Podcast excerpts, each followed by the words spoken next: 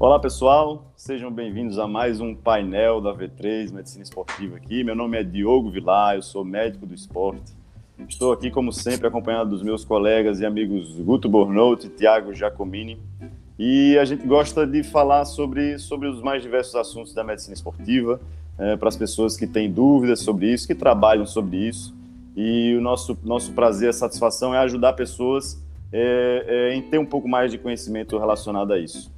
É, hoje a gente vai falar sobre um assunto que está muito em, muito em alta e que, e que tem muito interesse no, no retorno às atividades, na repercussão uh, no corpo das pessoas uh, que o Covid tem. Uh, e eu vou começar chamando meu amigo Tiago Giacomini aqui para falar sobre isso. O que é que a gente vai falar, o que é que a gente vai discutir, Tiago? Me conta aí, seja bem-vindo. Fala, Diogo, bom dia nessa madrugada de sábado. Fala, Gustavão. Me fizeram sair da cama. Mas vamos lá. É, como o Diogo falou, é bem importante. Está todo mundo muito preocupado porque muitas pessoas próximas têm pego a doença e precisam voltar a treinar ou a competir. E treinadores em geral têm nos solicitado muito. Então, vale a pena dizer que a gente interrompeu o nosso módulo recovery para fazer um parênteses né, e, e, introduzir um pouco essa. Tem um chiado aqui. Essa questão do, do retorno ao esporte.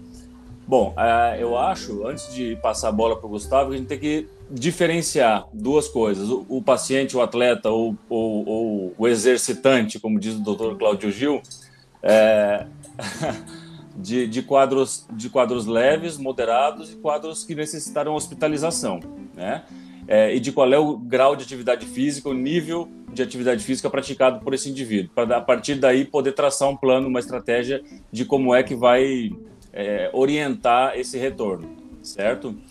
É, na prática, pacientes que tiveram um quadro leve, Gustavo, você acha que, ou, ou leu, enfim, alguma coisa é, relacionada a tempo de retorno, desde que sintomas totalmente cessados? Tudo bem, pessoal? É... A gente lê alguma coisinha, né? Eu não tenho experiência com retorno à prática em, em, em pacientes pós-Covid. Mas as recomendações, que também são muito baseadas em, em bom senso, né? Assim, não, não tem muita evidência científica de retorno né, ao esporte, assim como também não tem para a maioria das viroses, né? Se a gente for procurar, é, não existe essa, essa evidência tão forte, mas geralmente, assim, uma coisa que todo mundo concorda é que os sintomas têm que estar resolvidos, né? O cara doente não vai treinar, isso é bastante óbvio. E por algum tempo. Daí isso varia de, de, de, de instituição ou de especialista para especialista, né? Ah, sete dias sem sintomas, 14 dias livre de sintomas, isso varia de, de recomendação para recomendação. Não sei se vocês uh, já pegaram mais pacientes ou a experiência de vocês mesmo como pacientes pós-Covid, qual foi, o que, que vocês fizeram, né? Como, como tudo que a gente fala, como tudo que a gente fala de Covid aqui, ninguém sabe nada, né, Gustavo? Então a gente vai, a gente vai discutindo, dizendo o que a gente acha, o que é melhor, e a gente daqui a pouco vai trazer estudos sobre a quantidade de pessoas que têm uma síndrome pós-Covid e traz uma, uma, estatística tão, tão precisa quanto de 17, 16 a 70%. Então a gente não sabe de absolutamente nada, né? É, mas eu, eu, trago aqui um, um, uma informação importante que é, muita gente entra em contato para saber. Tem muita gente vidrada ou viciada em exercício que fica achando muito estranho estar em casa sem fazer atividade física nenhuma, né? Então é muito comum as pessoas me ligarem, Diogão, estou em casa, estou de bobeira, estou sem sintomas, mas não posso sair de casa, estou isolado, o que é que eu posso fazer? E aí tem algumas coisas realmente que podem ser feitas e que, e que é importante a gente começar a divulgar, fazer as pessoas entenderem isso. E as principais são exercícios de respiração, que aqui eu não vou passar uma série de respiração, mas exercícios de respiração, uma respiração mais profunda, é, exercícios de equilíbrio, exercícios de alongamento, de mobilidade, Tiagão aí que é do CrossFit, que todo, todo mundo na nossa cidade tem, a maioria das vezes tem uma deficiência de mobilidade, é, exercícios que, que são leves, que, que, que, precisam de, pouca, de pouco do nosso organismo, mas que mantêm a gente ativo. Esses podem ser feitos. E é importante a gente passar é, é, que, se isso é, piora o seu estado, a gente está falando de pessoas que estão doentes, mas sem sintomas. Se isso gera algum sintoma, uh, uma tontura, uh, uma, uma dor no peito, uma falta de ar, isso deve ser cessado. E, e se a pessoa tem algum sintoma, por enquanto, evitar fazer. Se testar, né? Fazer um testes é, com é. exercícios básicos em casa, le leves, para ver se desencadeia algum sintoma. E aí é, vou... poder procurar ajuda. Vamos usar os nossos exemplos aqui. Eu, eu quando com Covid, eu tive apenas é, dor no corpo nos primeiros dias, mas tive que ficar até os 14 dias em casa. Então, nos, nos dias seguintes, eu fazia um exercício de mobilidade, de alongamento, era o máximo que eu fazia. E tu, Tiagão, o que é que fazia quando teve Covid? Você diz nos dias seguintes do quê? Depois dos 14? Depois dos sintomas. Depois dos sintomas. Dentro dos 14, depois de acabar dos meus sintomas. Certo. Eu, no sétimo dia, eu peguei uma, uma, uma bike indoor aqui e fiz uns testes. E para saber se eu ia ter alguma manifestação é, respiratória e não tive absolutamente nada, né? Não tive falta de ar durante o meu quadro de Covid, né? Nem dor de garganta, mas o resto, todos os sintomas eu tive. E resolvi fazer esse teste, né? Consegui uma bike, tinha uma bike emprestada aqui e comecei a testar. E, e, e apliquei uma intensidade boa e não senti absolutamente nenhuma diferença é, de, de, desempenho ao, ao, a minha percepção anterior ao Covid, né? Mas isso foi um N de 1, né? é, e Mas depois, é a sua experiência, né? E depois que retornei aos treinos, após os 10 dias de isolamento, porque eu acho que no, no teu tempo aí ainda eram 14 as recomendações de isolamento, mas eu peguei mais recente, é, voltei a treinar de maneira, com intensidade moderada, controlei carga e me senti muito bem. Na, a semana toda pós, né, pós 10 dias, e aí na outra, na semana seguinte, eu já apliquei a intensidade habitual também sem nenhuma sem nenhuma diferença de, de percepção de esforço. E tua performance até melhorou, foi isso? É, não queria dizer isso, né? Que eu comentei. eu comentei com vocês antes que a impressão que eu tenho é que ela até melhorou recentemente. Tá louco pra pegar outro Covid aí. Não, Deus defenda. Só precisando de descanso, cara. Era isso. Tava treinando muito forte. O Covid fez ele dar uma, uma periodizada ali. Tava faltando isso aí, né? Ô, Thiago, é, tu teve sintomas por quantos dias? Cara, uh, cinco dias, vamos dizer. Dois dias, uma doença chata, uma doença com dor no corpo, com congestão nasal, com um pouco de tosse seca, dor de cabeça, ainda que transitória, que cedia com qualquer é, analgésico, é, e às vezes até sem.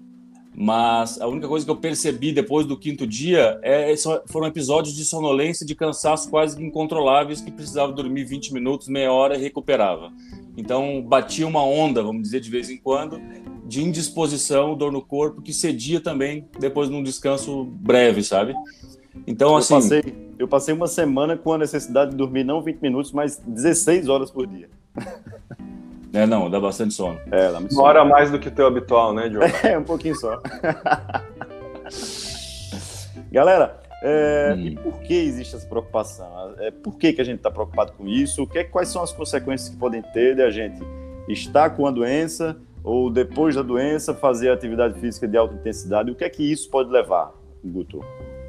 É, eu acho que assim, depois da doença, a grande preocupação que, que toda a comunidade médica está mostrando agora, né, principalmente com atletas e o retorno à, à intensidade mais alta, é cardiomiopatias, né? Então a miocardite, basicamente, né, que seria aquela inflamação do músculo do coração, que pode acontecer com doenças virais variadas, inclusive COVID, e que tem um risco de causar arritmias uh, malignas, né?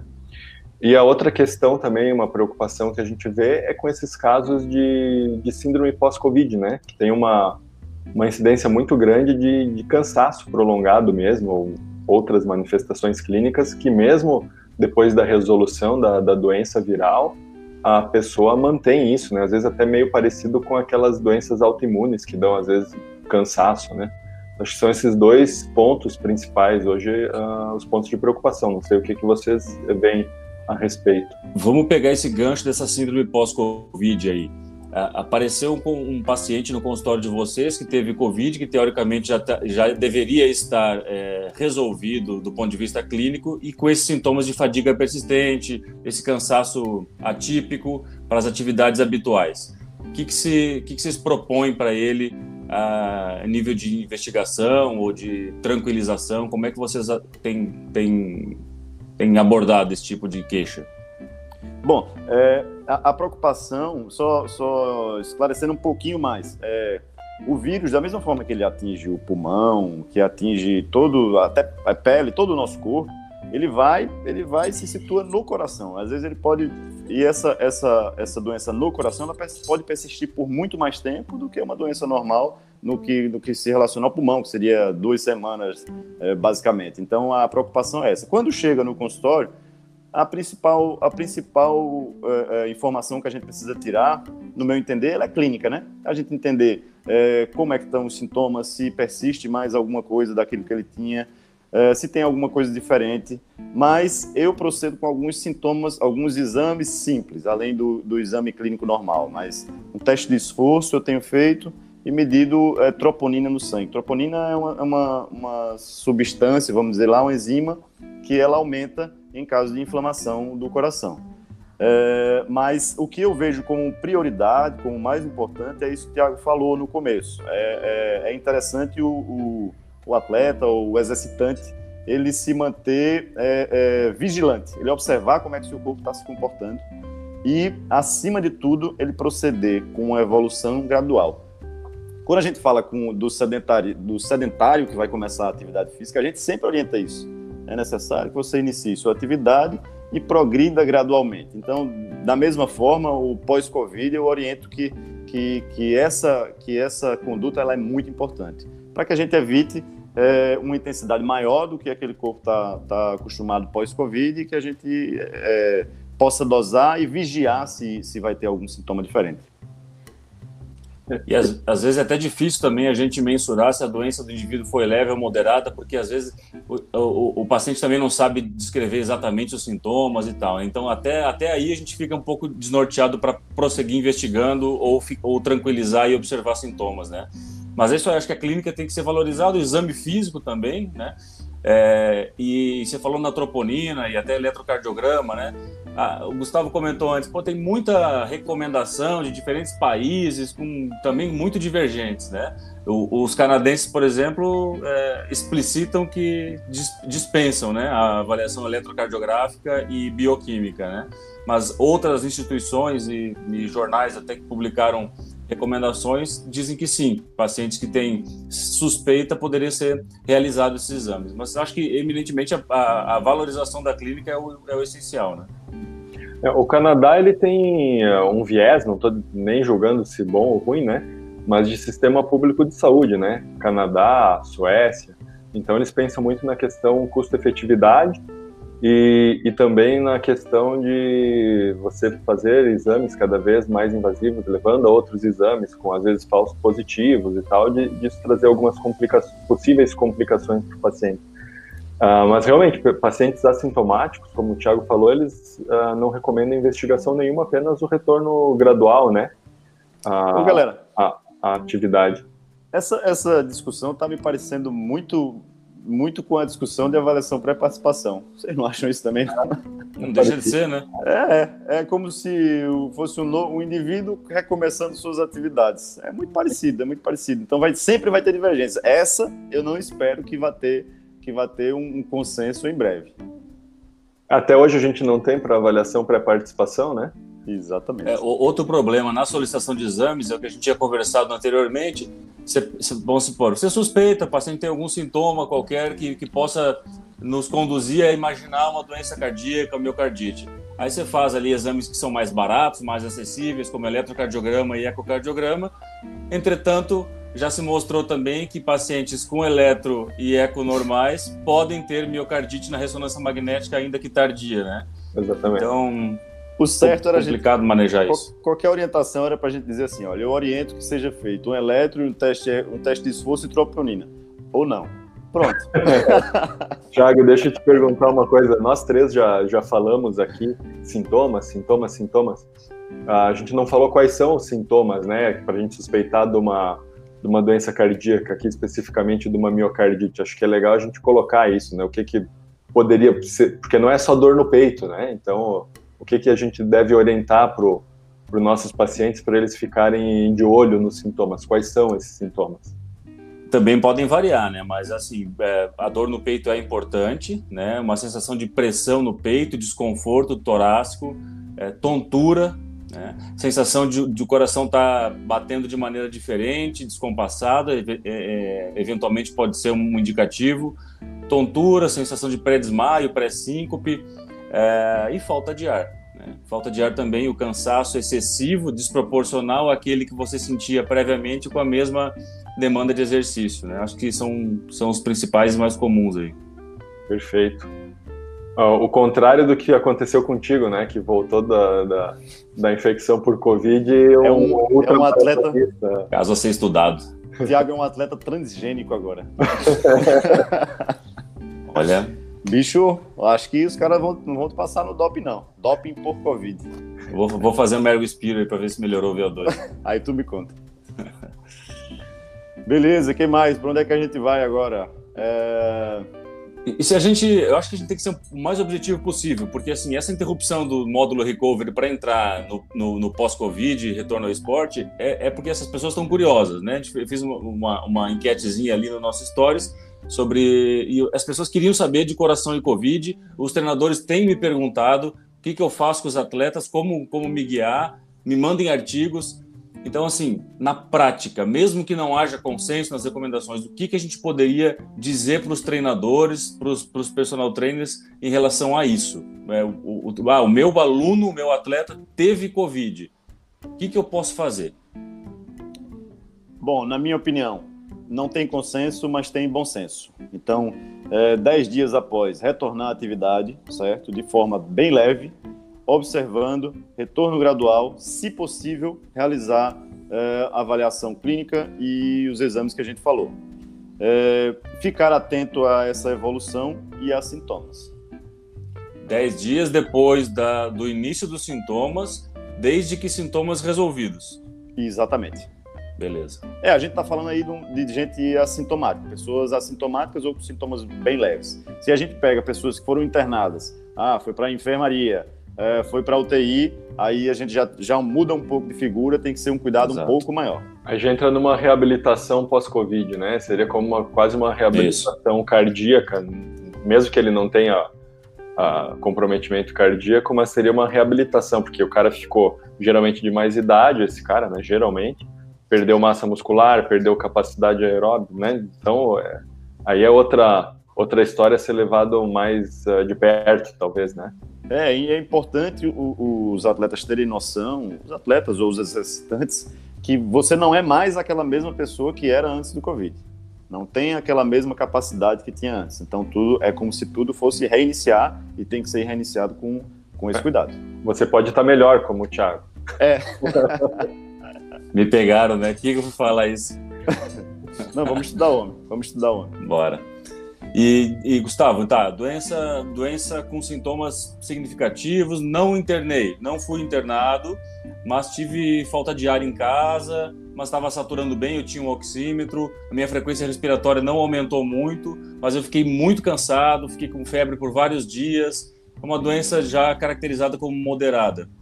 É, você mudaria a tua conduta em relação a essa que o Diogo, que o Diogo é, especificou aí? É, lembrando de novo que é, isso daqui é, é mais opinião do que claro. evidência científica, mas assim, acho que espera um período após a resolução dos sintomas, né, depois que o cara tá bem, dá uma semaninha para ele, depois que ele já tá bom, e aí um retorno gradual, né? Como o Diogo falou, começa numa uma carga bem mais leve, aumentando aos poucos, progressivamente, e observando esses sintomas, né, que tu já citou, né, Thiago, que são dor no peito, falta de ar desproporcional com a, com a intensidade do exercício que está executando, é, palpitações ou sensações estranhas, sensações de quase desmaio, até uma coisa que pode entrar junto, assim, um aumento desproporcional da frequência cardíaca para aquela intensidade, se o cara acompanha isso, seja com, com um polarzinho ou medindo mesmo com, com o dedo, então ficar de olho nesse, em qualquer uh, sintoma, né, para ser um sinal de alerta, para dizer, não, peraí, eu tenho que realmente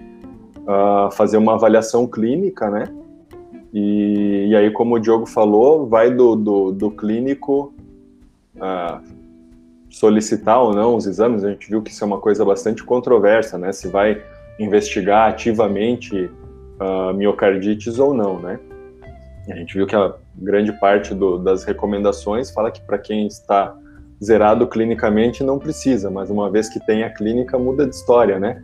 E aí, como o Thiago já falou, a clínica suspeita de miocardite, tu vai conseguir tirar a prova, às vezes, num exame muito mais, uh, às vezes, até inacessível para algumas pessoas, né? Que é a ressonância.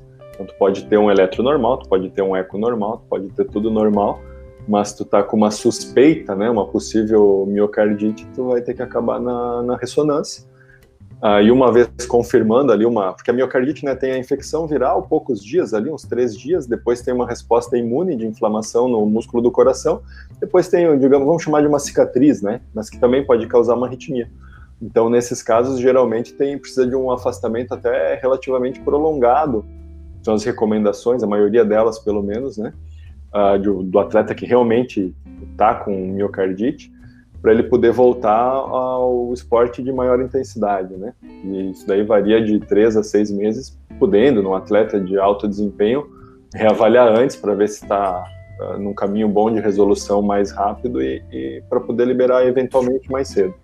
Eu acho que, resumidamente, é isso que eu, que eu faria. Não sei se para vocês muda alguma coisa. É isso, perfeito, perfeito. Três a, seis, três a seis meses é bastante, né, cara? Acho que vai Nossa, ser, é, é, muito, é muito difícil orientar isso, mas tem que entender que o desfecho de não, de não seguir essas orientações pode ser, pode ser uma morte súbita, né? Pode ser uma morte súbita. E isso aí é devastador, tanto para o atleta, principalmente, que é ele que vai morrer, quanto para o próprio esporte, né? O cara enquadra ter um, ter um, é, um, um desfecho desse é, é uma coisa trágica. É. é. é. Agora tu falou da. Eu, eu, anotei aqui uns dados que eu peguei antes, porque me chamou a atenção fazer esse link quando falou de morte súbita. Uh, na NCAA, né, no, no, bas no basquete, no esporte universitário americano, tem um estudo do, de Boston, lá do Massachusetts General Hospital, que eles pegaram a, a incidência anual de morte súbita, um para cada 53.703 atletas ano, tá? Isso dá 1,86 casos de morte súbita para cada 100 mil atletas ano. Tá, 1,86. E aí eu tive a curiosidade de pegar uh, a Covid nos Estados Unidos, tem os dados do CDC. Uh, é, entre 15 a 34 anos de idade, eu joguei ali para ficar mais ou menos na, na faixa, faixa etária dos, de atletas, né? Jovens, né? Universitários, lógico, pegou um pouquinho mais aqui. Uh, são 1.041 casos de morte envolvendo Covid e pneumonia, excluindo-se os casos que tinham influenza, né? Então, morte por pneumonia uh, e Covid associados. 1.041, numa população entre 15 e 34 anos de idade de 88 milhões 600 e tralalá mil. Isso dá 1,17 mortes esse ano por Covid a cada 100 mil pessoas nessa faixa etária. Então, 1,17 por Covid versus 1,86 por morte súbita em atletas universitários. Então, a gente não pode uh, achar a ah, morte súbita é muito, muito raro, não sei o que. Tudo bem, não é comum, mas é mais provável o atleta ter uma morte súbita num ano, e todo ano isso, do que alguém nessa faixa etária morrer de Covid. Morrer de Covid. Covid agudo, vamos dizer, né? Então, a gente não pode também uh, esquecer dessa questão da, da, morte súbita, até porque a miocardite é naturalmente, a, na maioria da, da, dos tratamentos epidemiológicos, a terceira principal causa, né? Em atletas jovens, né? Estamos falando aí abaixo de 35 anos. Então é uma causa importante, está muito atrás de cardiomiopatia hipertrófica, né? Mas é a terceira causa. Uh, então a gente vai ter que ficar de olho no que acontece também nos, nos próximos meses ou anos, né? Que dados, hein, meu amigo? Você aí caprichou, hein? Ah, tentei fazer um link legal aqui. É. Um, um, pouco para relaxar um pouquinho com a ah. Covid, né? Que apesar de ser um problema seríssimo, assim, tem muito, muita histeria também. Então, para a gente ver que uh, tem que se preocupar, é um problema. Tem gente jovem morrendo que não precisava morrer, mas a gente está aí com a, com a morte súbita relacionada ao esporte, né? Uh, uma incidência anual muito maior e que acontece todo ano, né? Não só num ano de pandemia. Então a gente tem que prestar atenção nisso também. É uma coisa que até hoje a medicina do esporte não conseguiu resolver. Né? A gente está muito melhor do que um tempo atrás, mas os casos continuam acontecendo. Agora vamos ficar de olho né, no, nessas novas, vamos dizer, perspectivas em relação ao percentual, a incidência de morte súbita por miocardite pós-Covid, né? É, daqui a pouco vai começar a sair isso, né? É, e assim, ó, acho que vale lembrar que tem uma série de vírus, né? Pô, se tu for pegar em um artigo de revisão, tu não conta nos dedos da mão o tanto de vírus que pode causar miocardite. Ah, e mesmo assim, é relativamente raro, né, a morte uh, súbita por miocardite em atletas. Uh, será que esses vírus também não causam, não tem uma incidência grande de miocardite em quem pegou? Provavelmente sim, né? Então, vai mudar muita coisa com a Covid? Talvez não mude nada a incidência.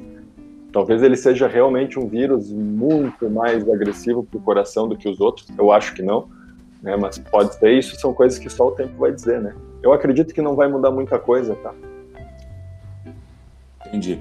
É, mas então vale a pena dizer para os treinadores, né, e para os atletas, os praticantes de exercício, né, ficar, ficar uma, uma regrinha ainda que interrogada, vamos dizer, né, é, cessou os sintomas, né, dez dias depois do início dos sintomas, se você se sente bem, um retorno gradual, com menos intensidade, por mais ou menos uma semana, e em caso de estar se sentindo bem, sem sintoma nenhum, conseguindo progredir nos treinos, aí evoluir naturalmente. Caso algum, algum sintoma residual aconteça ou, ou, ou apareça, né, disso que a gente falou, tontura, dor no peito, palpitação, desconforto torácico, aí já procurar um médico para fazer uma avaliação adicional e, e, e eventualmente um, uma solicitação de exame complementar. Né? Eu acho que uma coisa que, que é bom até para a gente tranquilizar, porque às vezes a gente, sem querer, acaba assustando mais do que deveria, né? Mas para tranquilizar.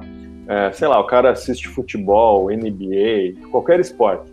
Uma série de atletas pegou uh, já Covid lá no, no início do ano.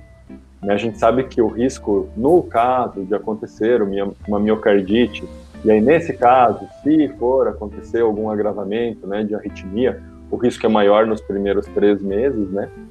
Uh, depois o risco vai se diluindo, né, com o tempo. E a gente não vê praticamente atletas que, que pegaram miocardite, que retornaram tendo problemas, né? Ah, então, no NBA um monte, aqui no futebol no Brasil um monte, todo mundo retornou, tá bem, não, não tá chovendo o caso de, de, de, parada cardíaca em campo. Então, assim, realmente eu acredito que vai ser mais um vírus dentre os tantos que causam miocardite e vai continuar sendo raras, raros os casos de complicação. Espero estar certo. É o, que esperamos, é o que esperamos todos. Bom, eu acho que fomos bem, bem diretos ao assunto aí. Eu acho que vai ser bem útil. Muita gente vai se beneficiar dessa, dessa temática, dessa explanação aí. E acho que seguimos né, no nosso, no nosso é, plano de falar sobre recuperação depois, é, com esse stop aqui para falar de, do Covid e suas repercussões e relacionadas ao exercício. Bom, quem posso terminar ou vamos falar mais alguma coisa? Terminei. Não, terminei. Só, só, antes de dizer o seguinte: depois quem assistiu o vídeo ou escutar podcast e tal e tiver dúvida que não ficou claro alguma Isso coisa, aí. perguntar para gente porque às vezes a dúvida deles pode ser a nossa, a gente pesquisa, responde, e se a gente souber, a gente já debate ali na hora mesmo e, eu... e, e tenta, e tenta chegar o mais próximo do, do, do, melhor consenso, vamos dizer assim. Antes de tu finalizar, Diogo, eu vou deixar esse negócio mais polêmico, porque a gente falou bastante de. Lá vem. Lá vem. Eu não contei a minha história de Forrest Gump, de citomegalovirus, né? Senão ia ser pior ainda. Antes de a gente começar essa gravação aqui, cada um falou dos seus vírus, dentre, dentre vários. O melhor que tinha era o Covid. o, eu também não falei da Epstein-Barr que eu tive, mas enfim. O... Uma coisa que eu quero falar, porque a gente comentou... Tá, vai, fala, tu quer falar do HIV, fala, fica tranquilo. Não, não vou deixar para fora. Uma coisa que a gente comentou no comecinho, né, as preocupações, né, a cardiomiopatia, né, principalmente a, no caso aqui a, a miocardite, e o, a síndrome pós-Covid, que isso para um atleta ficar cansado, não conseguir desempenhar é algo uh, bastante preocupante também, né? Da, da, da síndrome pós-Covid, um dado que eu achei interessante, acho que é bom falar, talvez eu traga alguma polêmica aqui por citar isso, mas tem um pesquisador brasileiro que trabalha junto com os americanos lá em Brasília, que é o Cadegiani, né? O cara está fazendo um trabalho animal, assim, tá investigando o Covid, basicamente tratamento precoce, E o que ele encontrou, cara, em termos de síndrome pós-Covid, assim, é, é de cair o queixo. A, a prevalência nos caras que tiveram Covid e não fizeram tratamento precoce, né, que é uma coisa aí, basicamente, a coisa, o assunto talvez o mais polêmico dentro da medicina agora, nesse momento, mas a prevalência depois foi de 60% a 80%. E nos que trataram, 2,5% a 5%. Então, esse estudo dele, pelo menos, ele demonstrou, né, um estudo prospectivo, que o tratamento precoce para COVID uh, não só pode ser útil para reduzir internações, complicações e mortalidade, mas principalmente nessa síndrome pós-Covid, assim, o resultado é absurdo, né? Pois é, um tema importante aí, eu acho que vai ter muita coisa depois, porque a gente se preocupa muito com eh, os casos críticos de Covid, né? E se, mesmo se não ficar provado que não tem influência sobre os casos críticos, mas que tem influência sobre a, o pós-Covid, eu acho que vai ser bem relevante esse tipo de tratamento, né? Exatamente. Beleza? Podemos terminar? Isso aí, galera. Mais, vamos mais 30. Partiu o fim de semana. Partiu o fim de semana, foi um prazer novamente. É, o tema, a discussão que a gente faz aqui, ela é, é, é, é, geral, ela é generalista. Então, cada pessoa vai ter a sua, a sua dúvida particular. E se tiver, o nosso perfil lá do Instagram, V3 Medicina Esportiva, ele está se tornando meio que um consultório virtual. Se tiver dúvidas, vai lá, manda mensagem para a gente, a gente vai responder. Curte o nosso perfil no Instagram, uh, tem um canal no YouTube também e os podcasts também valem muito a pena para você que não tem tanto tempo de ficar olhando o vídeo, liga no carro e assiste o que a gente tem para falar para vocês, beleza? Show. Valeu, galera. Isso aí, galera. Abraço. Até a próxima.